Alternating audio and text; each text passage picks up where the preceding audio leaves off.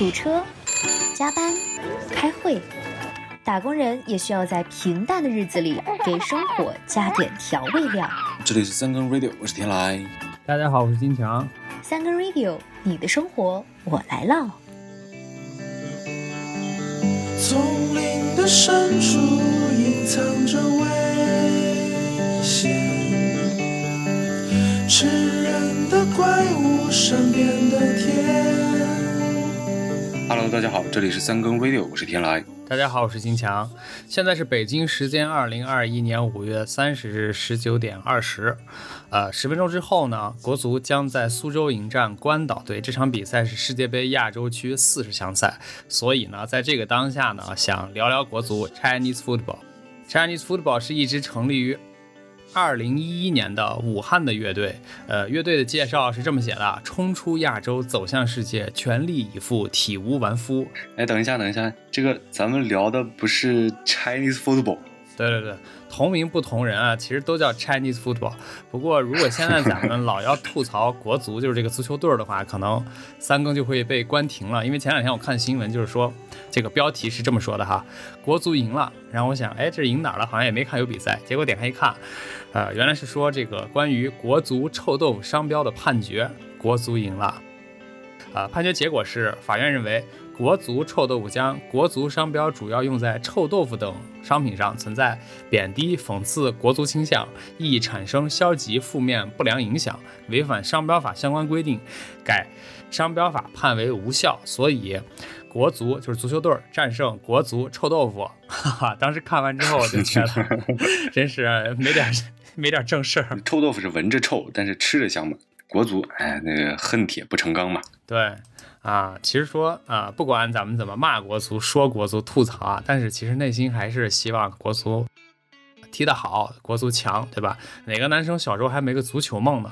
咱们九零后，对吧？谁的童年没听说过一句，或者自己不喊一句“冲出亚洲，走向世界”呢？所以今天咱们就边聊国足边听国足。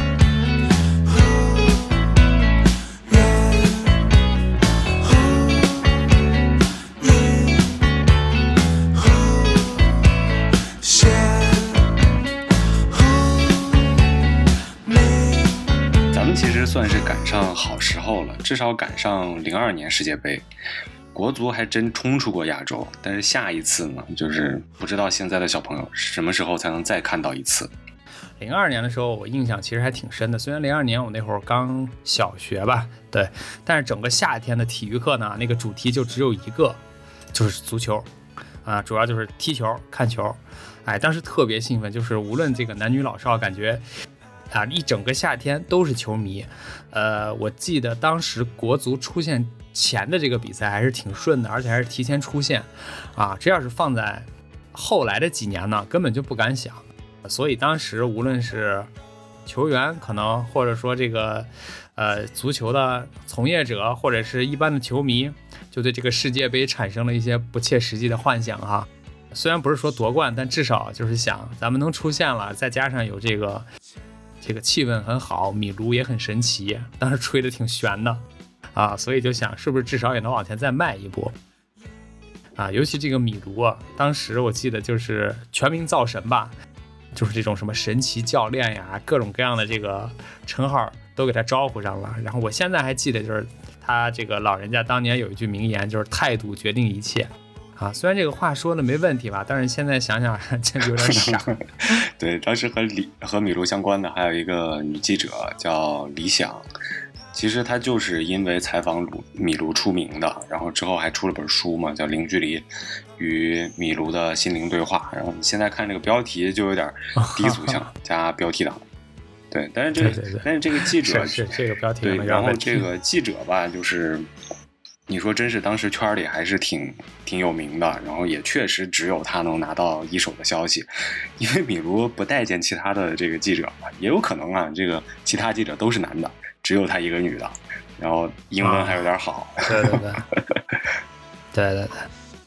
不过这个这记者后边可能就故事发展的就有点扯了，大家就说什么米卢为了他这个在国外给他买房，这个各种各样的这个花边新闻都出来了。房子不知道是真是假，但是好像真的是因为米卢这事儿吧，记者后来跟她老公就离婚了。哎，这都是属于哎，你 你看这这不能得罪谁，不能得罪同行。哎，对对对，哎，这就不说了，这些都属于是当年的一些这个花边新闻。啊，对对对，扯远了。还有就说回世界杯哈，世界杯抽完签之后呢，当时同组的三个球队就知道了，啊，一个是土耳其，一个是哥斯达黎加，还有一个巴西。啊，这时候呢，这个国内的这些媒体就开始瞎掰了。对，这一般这种时候媒体都起不了啥好作用，就开始瞎掰了。哎，说是这个忘了哪家报纸了，总之开始安排说，你看咱们面对这三个对手，啊，嗯，就开始一种田忌赛马式的安排，说，啊，咱们遇到巴西肯定是赢不了，巴西比较强嘛，所以巴西就输啊。土耳其呢，可能也是属于这个欧亚边界的。偏欧洲的球队可能也赢不了，身体也好，技术也强，所以呢，咱们争取跟土耳其保平。哥斯达黎加对吧？离得比较远，拉美菜鸟，咱们就虐菜，咱们胜哥斯达黎加，平土耳其，输巴西，然后依靠净胜球优势，咱们小组出线啊。当然啊，这个就是说的是挺好的，计划的是挺好，但是后来结果大家也知道，对吧？对哥斯达黎加零比二，对土耳其零比三，对巴西零比四，一路吃了这个是九个九个球 啊，连吃对回家了。不过输的确实也不冤啊，当年零二年世界杯的冠军就是巴西的啊，跟他们同组。然后第二名是德国，然后第三名呢就是土耳其，也是同组。就是当当年媒体记者说要去。保平的那个球队，哈哈战平的球队啊，人家第三。对，人当年是第三。国足呢，当年是在三十二强里排名第三十一，倒数第二。最后一名呢是这个沙特，因为沙特被德国八比零血洗了一场，所以中国凭借净胜球优势倒数第二。哎，这就是班里考试倒数第二，这这。不过确实，就像你说的，输的也不冤，真的水平也就到那儿。对。但是当年零二年世界杯的时候，确实因为米卢，米卢老爷子就确实是第一次带着中国男足创造了一次辉煌，这就是以往没有办法迈出的那一步，在那一年。对，划划时代的应该是。对就迈出去那一步，确实就是当年全国吧，我觉得对国足的这个。感情，然后以及希望都可能是历史最佳啊。然后米卢老爷子吧，就是嗯，我个人觉得还确实真是神奇教练。然后再加上这个面相还比较和蔼吧。就如果是今天啊，就是网红时代，那必然就是肯定是一个名副其实的网红教练。然后 Y Y D S，对，那要要是放在放在。现在的话，你就没理想什么事儿了，就天天拍短视频 啊。对，对，Chinese Football 有一首歌叫《再见米卢》，我个人觉得应该是算是比较燃的一首歌。然后歌词呢，就是特别简单，就两句。然后有一句是 "I know you are everywhere"，所以我就觉得，确实只有胜利才能让人铭记，然后带来胜利的人才永远活在 everywhere。然后虽然。虽然米卢吧，在国足这儿，就是因为确实有蜜月期，然后但是也后来也不算是善终吧。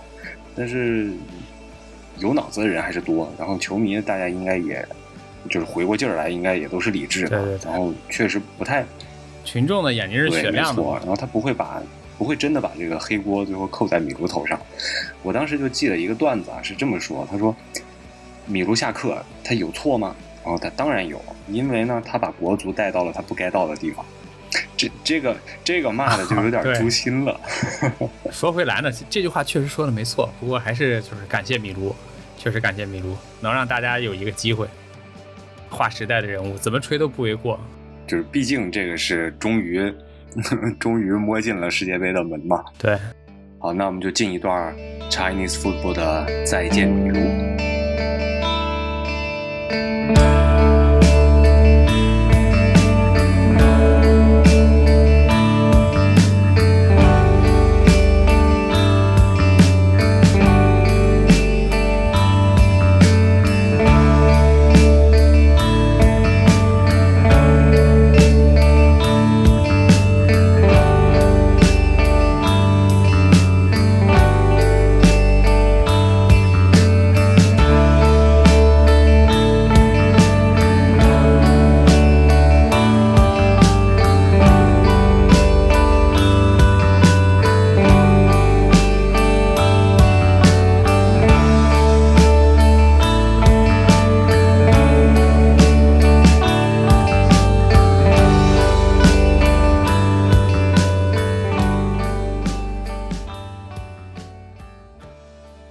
确实感谢米卢老爷子。如果不是参加世界杯的话，球迷根本不知道国足差距到底有多远，球员可能也确实不知道自己在这个作为职业球员在技术上、在身体素质上和这个顶级球员差距有多大。啊，零二年世界杯的时候，国足虽然惨遭横扫，但是我作为一个那个小学生啊，啊，就是并不是非常的伤心，因为我觉得 没有那么多的感情投入在里边儿，就不值得伤心。反倒是认识了挺多的这个国旗呀、还有这个国家的这些人，了解了哪个国家在哪个大洲，然后啊，还有哪个国家的这个人大概长什么样吧，就有点大概的印象，了解了一下文化差异、人种差异啊。你关于那个世界杯有些什么样的回忆呢？我对国足的记忆应该基本上就停留在九八到零二年两届世界杯，因为现在确实很少在关注这个足球这个这个这个领域了。然后九七年的时候就七岁嘛，这个小学一年级啊，当时学校里我就印象非常深刻是。学校里第一次用广播直播国足的一场这个叫预选赛，应该是解说。九七年吧，九七年是九八年的预选赛，当时和哪个踢哪个队踢，我是真忘了，大概率是伊朗了。然后反正最后是输了。然后一屋子这个六七岁的小孩嘛，也不知道啥是越位，啥是国足，反正跟着个乐，跟着乐呗。当时是我印象中，呃，做完眼保健操啊，然后开始就就广播就开始直播直播解说了，啊，反正就是就是跟着乐，也也不知道就是乐个什么，所以呃，反正最后大概率还是输了嘛。然后输球就是常态，然后赢球是奇迹啊。然后 Chinese football 就是有首歌，它是叫四百米。虽然啊，这个国际比赛足球场周长大多大多是三百四十六米这个上下吧，应该因为伯纳乌球场就这么大，但不影响理解。他歌词就写的我就觉得挺好。他说这个四百米操场，你不停的奔跑，在四百米操场你习惯了摔倒。那国足这不就也是吗？就跑一段摔一段，跑一段摔一段。你说你害不害怕？你害不害怕自己？啊，对对对，这个其实四百米操场还是挺有挺有共鸣的，因为只要是足球场，大概都是都会把它叫一个这个四百米操场。那么我们下面就进一段这个 Chinese football 的四百米。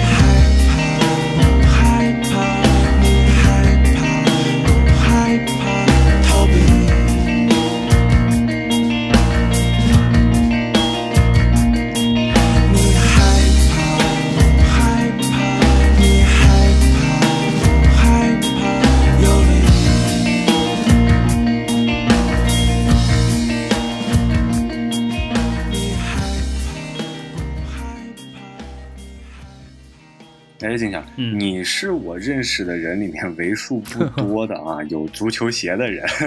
我印象中你是有的吧？啊，对对对，就现在，现在还踢球吗？哈，你就是其实你认识我那会儿就已经不踢球了，之后也没有再啊踢，过球。但是球鞋是有。啊，对，球鞋是有啊。那双球鞋主要其实还是为了啊，就是圆梦嘛，算是走走了个仪式。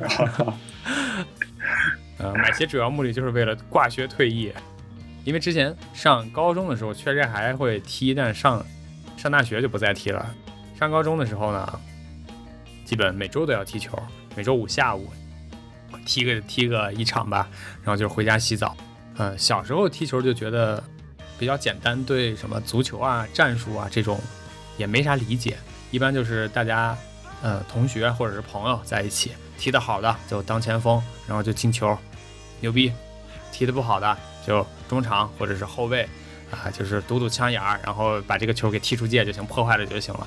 啊，门将、守门员啊，一般就是最这个最不行的，最不受待见啊，可能实在是没得可当了。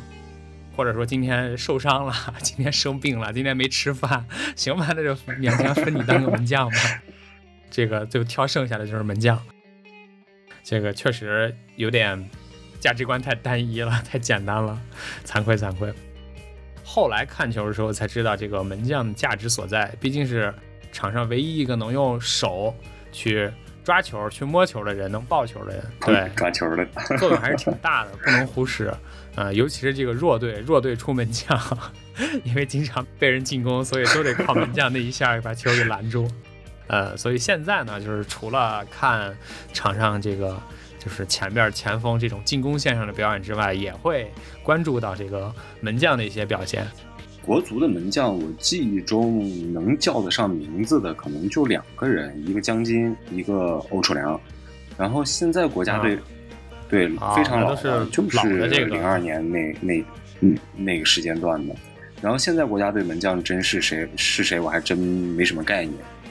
然后以前就觉得江津，哎，这个嗯不提也罢，这个 就走上歪啊对路对嘛。对，啊，现在现在现是因为赌球那事儿了。对，现在已经出来了嘛，现在已经出来了。出来了以后，啊好像当时有个采访，我们又说回前面的女记者，好像当时采访还接受了这个 女记者的采访，啊，然后欧楚良还真不错，我觉得当年看比赛觉得，就是他个子也挺高，然后确实也能扑出球，这个我觉得最重要。而且当时对也是从他那儿我才知道，就是原来守门员也是能当队长的。以前完全没有概念，后来学校踢足球啊什么的，就算让我当守门员，我也就没有什么怨言。好，那我们下面就进一段查因斯做的守门员。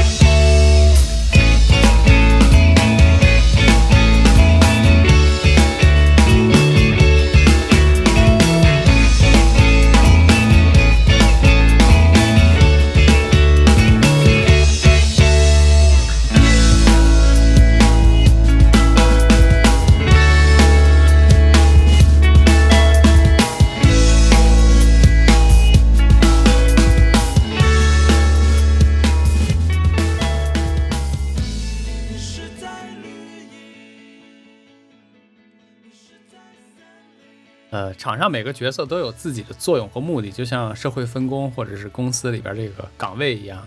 小时候不懂，但是现在就是能理解。嗯、就像这个新华字典上的一个名言嘛，张华考上北京大学，李平进了中等职业技术学院。我在百货公司当销售员，我们都有光明的前途。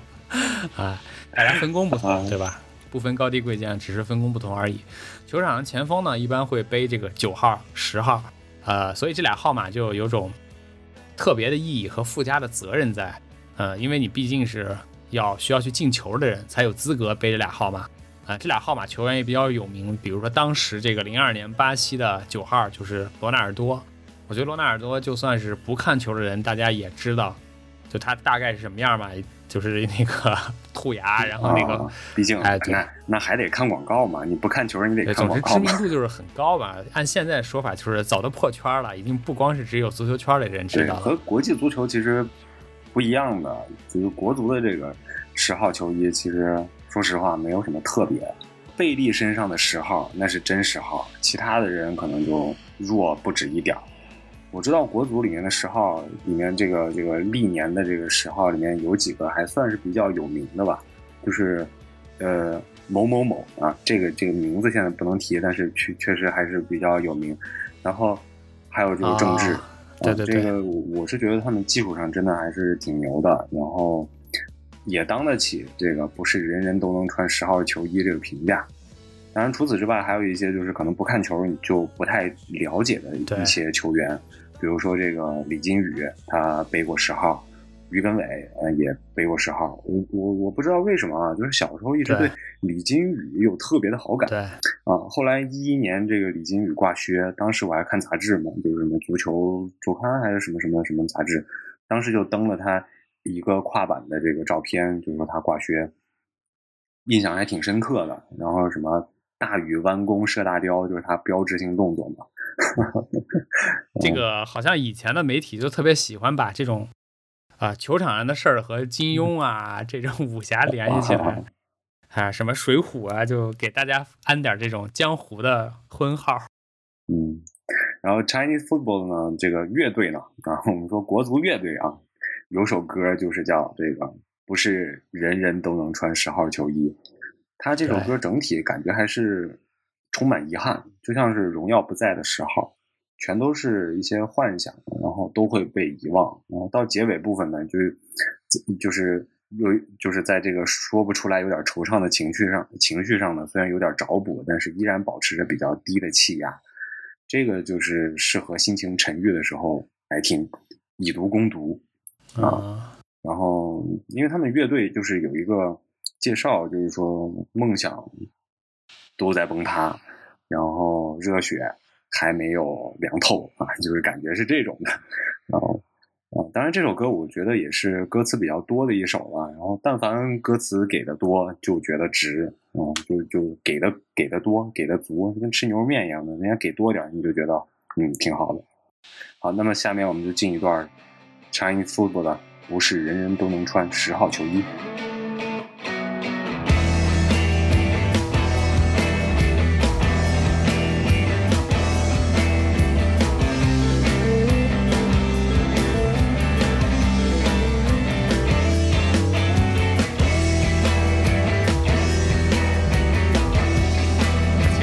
欢这首歌，好听好听。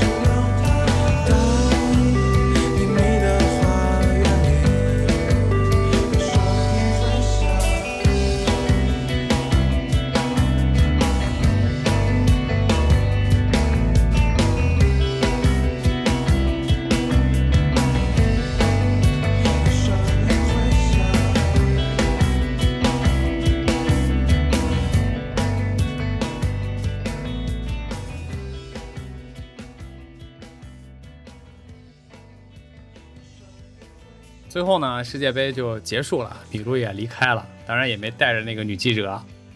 我看米卢最后是借着这个南方周末发了一封算是告别的这种感谢信吧，信上说啊、原文是这样哈，说完成了带领中国足球队的任务，他们在世界杯上的表现是好是坏，大家有目共睹。参与是重要的，学习更重要。我想中国队想要取得进步，想要腾飞，首先还是要搞好国内联赛，只有进行高质量的联赛，才能让球员得到真正的锻炼。有可能的话，还要多送球员到国外去踢球，因为只有在高水平的联赛中，才能学到更好的足球技术、技战术。当然，这不太容易。另外，还要聘请适合中国的足球教练。我知道很多人喜欢希丁克和特鲁西埃，他们的确是好教练，但谁更适合执教中国？我想中国足协会仔细斟酌的。中国的年轻球员很多，他们要学会支持教练，配合教练的工作。这是他这个原文中的一段话。对对对，呃，总之是感觉这个米卢老爷子呢，这段话就是带着一种真挚和诚恳的这个态度在说，然后每个方面都说到，但是又没把这个问题很很明确的、很直白的给扔在这儿。啊而且估计就骂人了。哎，对对对，大家还是有最后这个叫什么“做人留一线，日后好相见”嘛。但是之后的过去几乎二十年时间吧，感觉好像这个米卢的建议也没有被采纳。现在这些说到的几个点存在的一些问题，好像还是每年会被不断的被拿出来重新再说，但是也没有什么呃变好的迹象。嗯，这些点其实都是现在看都是老生常谈，就是很很基础，但是就是不愿意讨论。然后可能大家都觉得讨论这些问题有失逼格，大家心里都明白。对，可能就觉得这些问题太简单吧，把这个东西拿出来有什么可值得讨论的 啊？所以之后的二十年呢，国足基本就没有什么特别出彩的表现。然后官方微博，国足的官方微博也是比较冷清。我查了一下，官方微博关注用户总共有五百四十八万，但是最新的一条微博下边可能点赞就刚过二百。国足一般出现呢，也是各种啊、被吐槽或者是什么周边的一些新闻，像是真正的跟足球相关的事儿，也没有很多的新闻或者说好消息传来吧。像是什么吐吐槽大会，然后一般就会拿国足开涮，但是国足好像也也没办法，就算这个球员在吐槽大会上，也只能这个含笑默默在那儿坐着。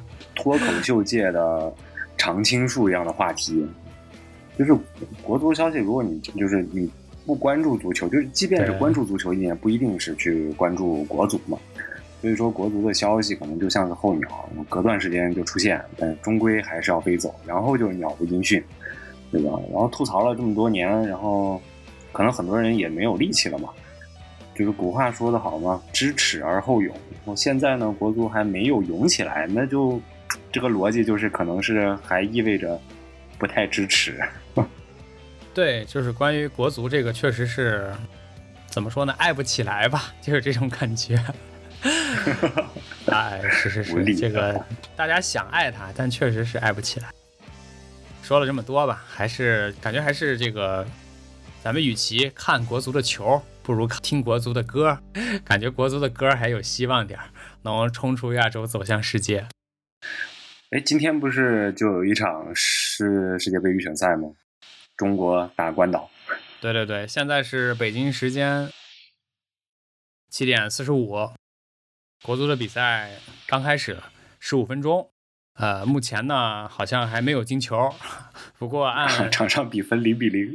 对对对，不过按这个大家预测或者说这个盘口来说，这场比赛应该是不进十个球以下，可能有点说不过去。不进十个球就没法交代啊！对，不进十个球，估计就是被一波吐槽啊。但是总之还是希望今天晚上这场比赛呢，球员、教练还有球迷都能享受比赛，然后国足的微博也能稍微硬气一会，能发一个这种喜讯吧，大家所有人都能度过一个舒心的周末。嗯至于比赛结果怎么样呢？这期比这期节目上线的时候，估计大家都已经知道了，所以就我们拭目以待呗，看到底能赢几个球啊！最后呢，就是爱看球不爱看国足的朋友们啊，也可以支持一下 Chinese Football 的国足乐队啊，听听他们的歌，支持一下专辑，买不了吃亏，买不了上当啊！好，这期三个 Radio 就到这里，我们下期再会。